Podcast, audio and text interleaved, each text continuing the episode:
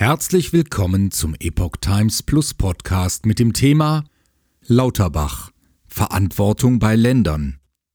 Bundesweite Proteste stoppt das Krankenhaussterben. Ein Beitrag von Patrick Reitler vom 20. September 2023. In einigen deutschen Städten haben am Vormittag unter der Parole Stoppt das Krankenhaussterben Protestveranstaltungen gegen die Finanznot in Krankenhäusern stattgefunden. Bundesgesundheitsminister Karl Lauterbach, SPD, sieht die Schuld bei den Bundesländern. Wegen ihrer prekären Finanz- und Personalsituation haben die Krankenhäuser in Deutschland den 20. September zum Protesttag erklärt. Flankiert von bundesweiten Demonstrationen fand am Vormittag vor dem Brandenburger Tor in Berlin eine zentrale Kundgebung der Deutschen Krankenhausgesellschaft DKG statt. Unter dem Motto Stopp das Krankenhaussterben fordern die Beschäftigten vor allem einen steuerfinanzierten umfassenden Ausgleich der Inflationskosten und eine nachhaltige Krankenhausfinanzierung. Nach Angaben des Portals Health and Care Management wurden Protestveranstaltungen auch in Mainz, Hannover, Frankfurt am Main, Stuttgart, Düsseldorf und Saarbrücken angekündigt. Auch eine Unterschriftenaktion der DKG sei für jedermann auf den Weg gebracht worden. Lauterbach sieht Hauptverantwortung bei den Ländern. Bundesgesundheitsminister Karl Lauterbach scheint trotz aller Mahnungen und Proteste nicht noch mehr Geld für die Krankenhäuser ausgeben zu wollen. Die aktuell beklagte Situation liegt seiner Meinung nach vor allem an den Bundesländern, die nun, Zitat, zum Teil mitdemonstrieren würden, sagte er am Tag des Protests im ZDF Morgenmagazin. Dabei seien es eben die Länder, die, so Lauterbach, seit zehn Jahren die Investitionskosten nicht gezahlt hätten. Eine Verantwortung der Bundesregierung wies er zurück und sagt, der Bund hilft immer. Während der Pandemie habe man 20 Milliarden Euro bereitgestellt. Außerdem habe der Bund bereits 6,5 Milliarden an Energiekosten übernommen, obwohl nur 4 Milliarden zusätzlich in den Krankenhäusern angefallen seien. 2,5 Milliarden davon würden noch bis zum April überwiesen, um das Durstjahr 2024 zu überbrücken, kündigte Lauterbach an. Denn ab 2025 bzw. 2026 liege es in der Hand der Bundesländer, die Reform umzusetzen. Der Bund werde auch dafür sorgen, dass Pflegekosten bezahlt würden. Das alles sei aber nicht lange durchzuhalten, Zitat, sonst müsste der Beitragssatz erhöht werden. Lauterbach Wir müssen Krankenhäuser abbauen. Lauterbach betonte, dass die Krankenhausdichte in Deutschland mit 1719 Häusern sehr hoch sei. Deutschland gebe auch pro Kopf mehr Geld für Kliniken aus als, Zitat, fast jedes andere europäische Land, Zitat Ende. Momentan habe man das Problem, dass es infolge der Corona-Zeit, Zitat, nicht genug Fälle und auch nicht genug Personal gebe, um alle Kliniken zu betreiben. Zitat Ende. Wir müssen Krankenhäuser abbauen, gerade in den großen Städten, sagte Lauterbach. Allerdings treffe der aktuelle Abbau, Zitat, zum Teil die Falschen. Er bedauere es, dass auch Krankenhäuser auf dem Land geschlossen würden. Man habe es mit einem, so Lauterbach, unkontrollierten Prozess zu tun, räumte der Minister ein. Deshalb sei seine Krankenhausreform so wichtig. Zitat Sie kommt spät, aber sie ist notwendig. Selbst wenn 50 Kliniken ausfielen, wäre Deutschland nach Einschätzung Lauterbachs noch immer besser versorgt als die meisten Länder in Europa. Er selbst glaube aber nicht an ein solches Szenario. DKG Patientenversorgung noch nie so bedroht wie heute. Der DKG-Vorstandschef Dr. Gerald Gass hatte bereits im Vorfeld der Proteste gegenüber der Rheinischen Post RP erklärt, dass, Zitat, fast kein Krankenhaus mehr seine Ausgaben aus den laufenden Einnahmen bezahlen könne. Zitat Ende. Nach Aussage von Gass war die Versorgung der Patienten in Deutschland noch nie so bedroht wie heute. 50 Klinikstandorte hätten seit Jahresanfang bereits Insolvenz angemeldet. Nach einer von der DKG in Auftrag gegebenen, noch nicht veröffentlichten Umfrage für den Krankenhausindex des Deutschen Krankenhausinstituts hätten 36 Prozent der Allgemeinkrankenhäuser ihre aktuelle wirtschaftliche Situation als schlecht bezeichnet, weitere 32 Prozent sogar als sehr schlecht, schreibt die RP. Nur noch jede 25. Klinik, 4 Prozent, sehe sich wirtschaftlich gut aufgestellt. Mit 48 Prozent befürchte fast die Hälfte der Häuser, dass ihnen bis zum Jahresende das Geld ausgehen könnte. Gass hatte Ende Juni bereits gegenüber der Augsburger Allgemeinen klargestellt, dass Krankenhäuser, Zitat, nicht wie die Bäcker die Brötchenpreise erhöhen könnten. In jeder Stunde laufe in den Krankenhäusern eine halbe Million Euro Verlust auf.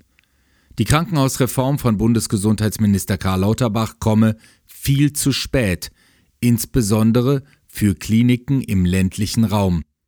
Und Gass weiter, wir befürchten, dass der Bundesgesundheitsminister ganz bewusst auf eine schnelle Marktbereinigung setzt, weil er die Krankenhauslandschaft für deutlich überdimensioniert hält.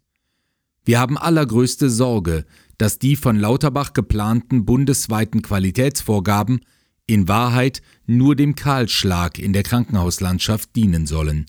Zitat Ende.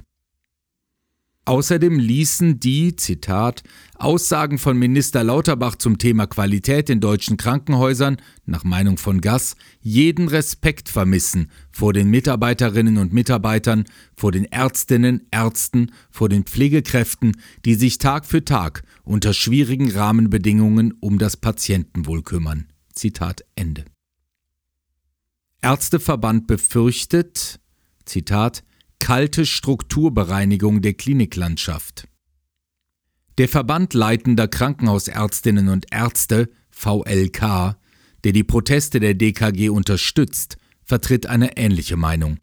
Nach RP-Angaben richtet VLK-Präsident Dr. Michael Weber seinen Ärger ebenfalls vor allem gegen den Bundesgesundheitsminister und er sagt, Statt wie ständig vorzugeben, die Versorgung und die Qualität in den Krankenhäusern verbessern zu wollen, gefährdet Minister Lauterbach eben diese, indem er seinen finanziellen Verpflichtungen nicht nachkommt. Man darf ihm inzwischen wohl unterstellen, dass das gezielt auf eine kalte Strukturbereinigung der Kliniklandschaft hinauslaufen soll, ganz im Gegenteil zu all seinen Beteuerungen. Weber gab zu bedenken, dass bereits aktuell, Zitat, zahlreiche Betten in den bestehenden Kliniken wegen Personalmangel gesperrt seien. Noch weniger Personal könne nur zu Versorgungsengpässen führen. Webers Forderung die Entwicklung hin zu einer chronischen Unterfinanzierung mit Mangelversorgung und endlosen Wartezeiten wie in England muss im Keim erstickt werden. Darauf haben die Patienten und Versicherten in Deutschland einen Rechtsanspruch. Zitat Ende. Chef und Oberärzte sehen starke Defizite bis hin zur Insolvenz. Eine aktuelle Online-Mitgliederbefragung, an der sich 540 Chef- und Oberärzte des VLK beteiligt hatten, hatte ergeben, dass 84 Prozent einer Aussage zustimmten, nach der, Zitat, die Patientenversorgung an den Krankenhäusern durch den fehlenden Finanzausgleich für die gestiegenen Betriebskosten gefährdet sei. Über 50 Prozent hätten über starke Defizite bis hin zur Insolvenz geklagt. Etwa die Hälfte der befragten Mediziner habe zudem bereits erfolgte Kürzungen bei ärztlichen Stellen bzw. entsprechende Planungen in ihren Häusern bestätigt. 57 Prozent seien der Meinung, dass eine gute Patientenversorgung aufgrund der ärztlichen Personalsituation in ihrer Abteilung nicht gegeben sei. 40 Prozent gaben an, die Arbeitszeitgesetze wegen der Personalknappheit selten bis überhaupt nicht einhalten zu können. Hintergrund Lauterbachs große Krankenhausreform. Lauterbach hatte seine Reformideen Mitte Juli in einem Eckpunktepapier vorgestellt. Zuvor hatte sich der Bund, 14 der 16 Bundesländer und die Regierungsfraktionen am 10. Juli 2023 auf umfassende Krankenhausreform-Eckpunkte geeinigt, wie das BMG mitteilte. Ein fertiges Gesetz liegt noch nicht vor. Der Kerngedanke von Lauterbachs Reform das aktuelle starre Fallpauschalensystem soll zum 1. Januar 2024 abgeschafft werden, um die Kliniken vom wirtschaftlichen Druck zu befreien, immer mehr Patienten behandeln zu müssen. Die Finanzierung der Kosten für Personal und Technik soll stattdessen künftig zu 60 Prozent auf Grundlage des jeweiligen Leistungsangebots gedeckt werden, unabhängig von der tatsächlichen Inanspruchnahme ihrer Leistungen. Über die Vorhaltevergütung schreibt das Bundesministerium für Gesundheit.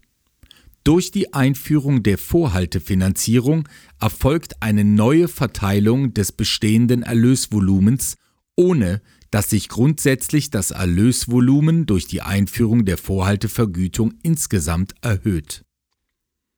Weitere Bestandteile der Reform drehen sich um 65 Leistungsgruppen für medizinische Fallarten und um Versorgungsstufen Level, nach denen die Krankenhäuser je nach ihrem Leistungsangebot eingeteilt werden. Es sollen einheitliche Qualitätsstandards gelten. Nicht mehr jedes Haus würde alle medizinischen Leistungen anbieten. Gewerkschaften und Klinikverbände zeigten sich immer wieder wenig begeistert von dem Reformpaket. Mitarbeiterinnen und Mitarbeiter fürchten um ihre wohnortnahen Arbeitsplätze. Fast jeder zweite Patient befürchtet längere Wartezeiten für Operationen. Transparenzverzeichnis soll im April 2024 greifen.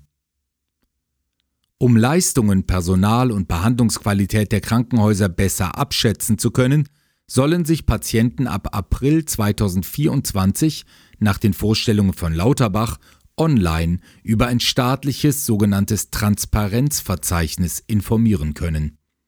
Der Datenbestand soll dann auch die, Zitat, Zuordnung der einzelnen Krankenhausstandorte zu Versorgungsstufen Level darstellen. Eine entsprechende interaktive Plattform sieht der Entwurf des neuen Krankenhaustransparenzgesetzes vor, das ergänzend zur großen Reform eingeführt werden soll. Nach Angaben von Bundesgesundheitsminister Lauterbach im ZDF Morgenmagazin soll das Transparenzgesetz am Donnerstag, den 21. September, die erste Lesung im Bundestag passieren